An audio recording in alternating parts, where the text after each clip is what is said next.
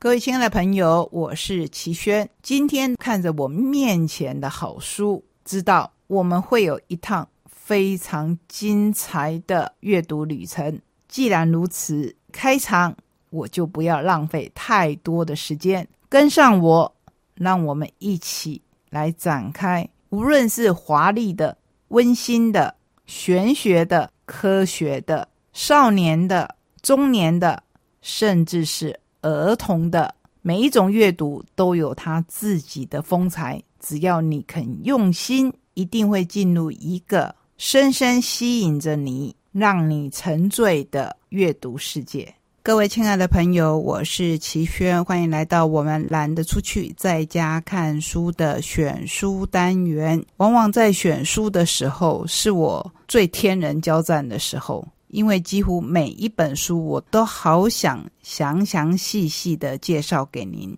可是熟知我们节目的朋友，当然知道这是不可能的，因为书好多，时间好短，想要跟您分享的好多，可是真正可以说得清楚的又好少。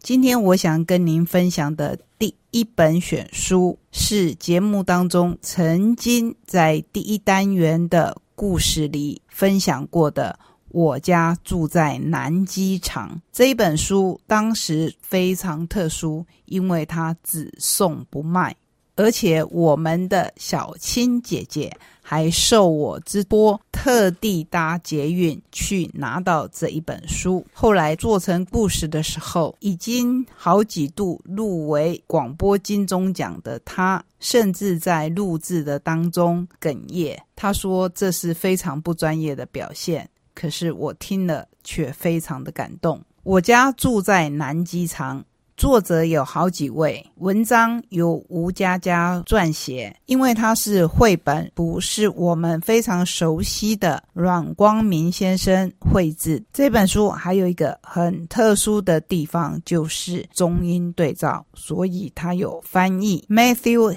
Hansen 是以一只猫的视野带领我们进入这一本书。他说：“我是花甲。”住在台北的南机场社区里，原本没有被人圈养，但是四年前捉蝴蝶从三楼摔下来，现在的主人方和生里长救了我一命，让我住在咖啡厅书屋花甲里，并且用咖啡厅的店名帮我取名花甲。我并不打算把这一本书从头跟您说到尾。要这样做其实不难，甚至不会占据太多的时间，因为它是绘本，字数相较一般的书而言是少的。可是不这样做的原因，第一当然是因为我们已经将它做成了故事。今天再度介绍它，而且列为选书的原因，是在疫情期间，我们看到堪称地表上最强的里长。方和生他所发挥的力量，所以我打算跟您分享的是方里长重要事件年表：一九五九年生于台北，一九六三年搬入新落成的南机场公寓，一九九八年第一次选上里长，二零零二年开始为长者送餐的服务，二零零三年成立南机场社区发展协会。二零零五年开设社区国中、国小客服班。二零一零年打造南机场乐活园地。二零一二年乐活园地爱心厨房落成，扩大长者送公共餐服务，与北市图合作成立南机场图书工作站。二零一三年开设南机场幸福食物银行。开设飞行少年咖啡证照课程。二零一四年开始建设中艺教育社湖园区计划，预计二零二三年完工启用。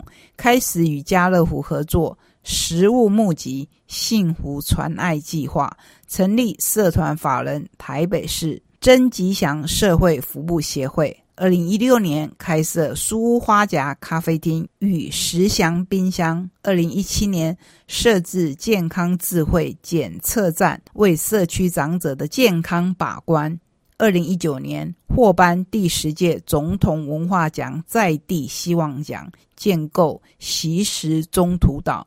二零二零年开设厨艺教室。如果我们说到了二零二一年，也就是今年，我们可能在报道上，或是像我在共同的脸书朋友贴文上看到了方里长为这一次疫情所尽的力。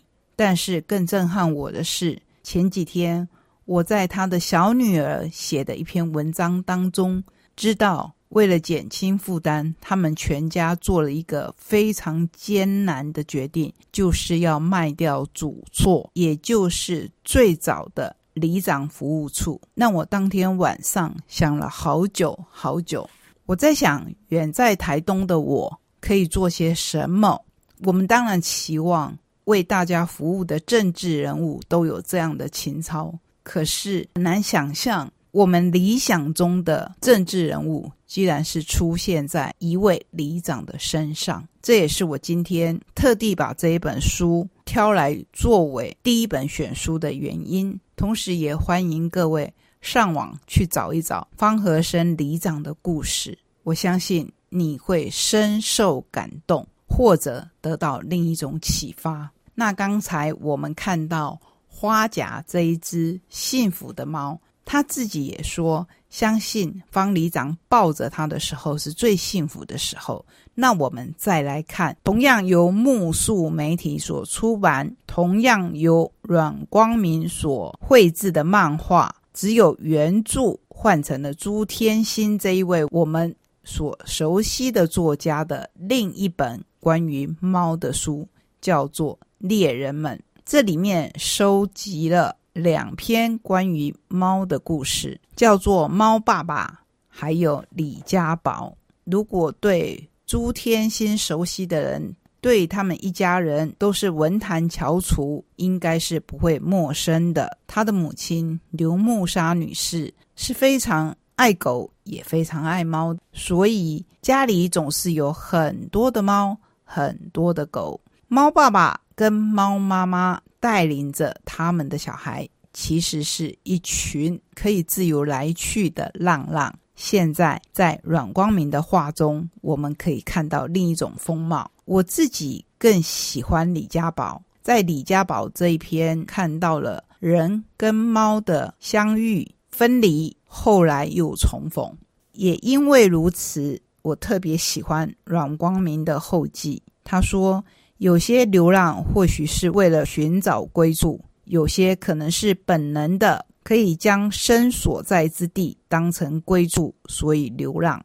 这一本散文是以朱天心老师为视角，叙述他和家人与周遭巷弄的流浪猫如何相识相处。坊间少有关于流浪动物生命教育的作品，从这本书学到很多。也会回想起自己曾经和那些短暂缘分的流浪动物们。我当然一样没有办法把所有的叙述跟您分享，不过我特别特别的喜欢最后两段。漫画的改编必须是截录精华的。有些叙述会转为画面的表演，例如李家宝在元宵节要送给友人时那段文章叙事，我都转为画面。家宝在看到纸箱时的表情，以及他想挣脱小女孩的怀抱，并看着朱老师。之后，朱老师转身离开客厅，到后院，透过画面与角色的表演，去呈现分离的不舍与难过。有时千言万语叙述的悲伤，抵不过一幅低头捂着脸沉默的画面。这也是漫画可以拿捏图文是否并存在画面上的优势。本作品虽然以流浪为主题，但我盼望各位不管看过原著或是漫画。都能体悟到这个星球的所有动物中，人的生命应该算是长的，脑容量也是最大的。倘若大自然是万物的客厅，人算是租期最长的过客。我们理当要好好的维护这个客厅，并好好的友善这些只拥有短暂岁月的生命。这一段话是不是可以让我们沉思一下？所以就此打住，让我们彼此都沉淀一下情绪。接下来的选书有一个共通点，一样是画多于文字的书。这是一本漫画，叫做《九天少年》，同样由阮光明这一位漫画家所绘制，正头记忆，狂傲少年，尬出鲜明火花。金漫奖得主阮光明，九天民俗记忆团联手出集。我想，很多正在听我分享的朋友，对于九天这一个以脊骨为主的记忆团，应当不会陌生。而不会陌生的主要原因，是一部电影的成功。由原动力所出版的这一本漫画，跟电影有什么不一样呢？我先来跟您介绍漫画的内容。台中大肚山上一片广阔宏图，九天玄女庙前横长深刻此景，慷慨激昂的呐喊，令人热血沸腾的鼓声，挥汗如雨锻炼体能，日日苦练走位雕动作，那就是九天民俗记忆团。叛逆独行的浩南。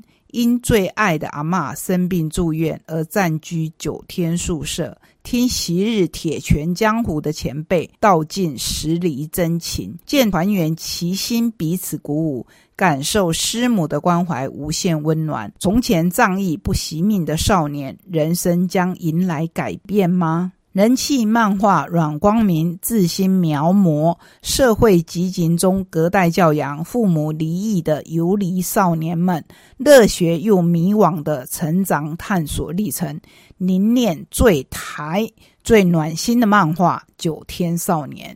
我想要跟各位分享的一段往事是：其实我认识九天记忆团在更早的时候，那一次在我们台东的。艺文中心，我邀请了我的表妹，带着她的一对孩子进场观赏。在进场之前，其实我完全不认识九天记忆团这个团体。那一天，他跟我们台东的表演团队合作，台东的表演团队呈现的是家将。我必须说，那一天晚上的表演，家将方面显然是比较弱的。可是比较弱的原因不是他们不够努力，而是九天记忆团实在是太强。每当他们换景的时候，你就会觉得场子好像冷了下来。可是我到今天仍然记得，那时我那个还没有进小学的外甥，以及更小的外甥女，深深受到九天记忆团鼓声的吸引，非常的震撼。也因此，想要跟您分享，写出了不管是看电影，或是实际。看到九天记忆团表演的人的心声，这是阮光明的后记。我在写这本书的过程是彷徨的，原因不是外在的庙宇建筑或是古穿着配件等文化硬体，而是角色的塑造构成。九天先前已经有票房破亿的电影，主要诉说新旧传承与团圆构成的过程。剧情琢磨在父子和解，以竞争分化转为团结的热血故事。漫画一开始的阶段，我心里就打定不要再做同样的走向，但未来可能也避免不了。既然不要做同样的走向，那么阮光明。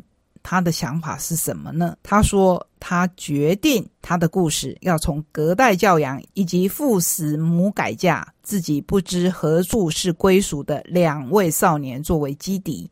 这一部作品没有要探讨社会上的问题少年，应该是这个社会有问题，才会制造出这样的少年。这句话我觉得相当的深刻，所以我要再说一次。这一部作品没有要探讨社会上的问题少年，应该是这个社会有问题，才会制造出这样的少年。全台公庙这么多，为何这些团员要这么理所当然的去九天？这些少年不能去学做面包吗？不能去学修理汽车吗？不能学水电吗？为何选择九天？这些想故事的过程当中，脑子一直浮现这些扪心自问的问题。我必须说服自己，是因为某种的因，读者才不会怀疑后来在漫画演出的果。理所当然的缘分也是可以成立，但是以后会没有故事可以回忆，所以这一本。大多在叙述过程。虽然我有想过让剧情热血一点，不过我把热血的部分放在角色的内心如何面对现实的不堪，所以以为是少年漫画的读者，对不起，这一本不算少年漫画，而是以少年为主轴的成长漫画。我早说过，阮光明应该继续再出版第二本散文集。因为他的文章跟他的话几乎不分宣制一样的好。今天的三本选书非常巧合的都是由阮光明来作画，我希望您会喜欢这样的安排，也希望你会喜欢这些书。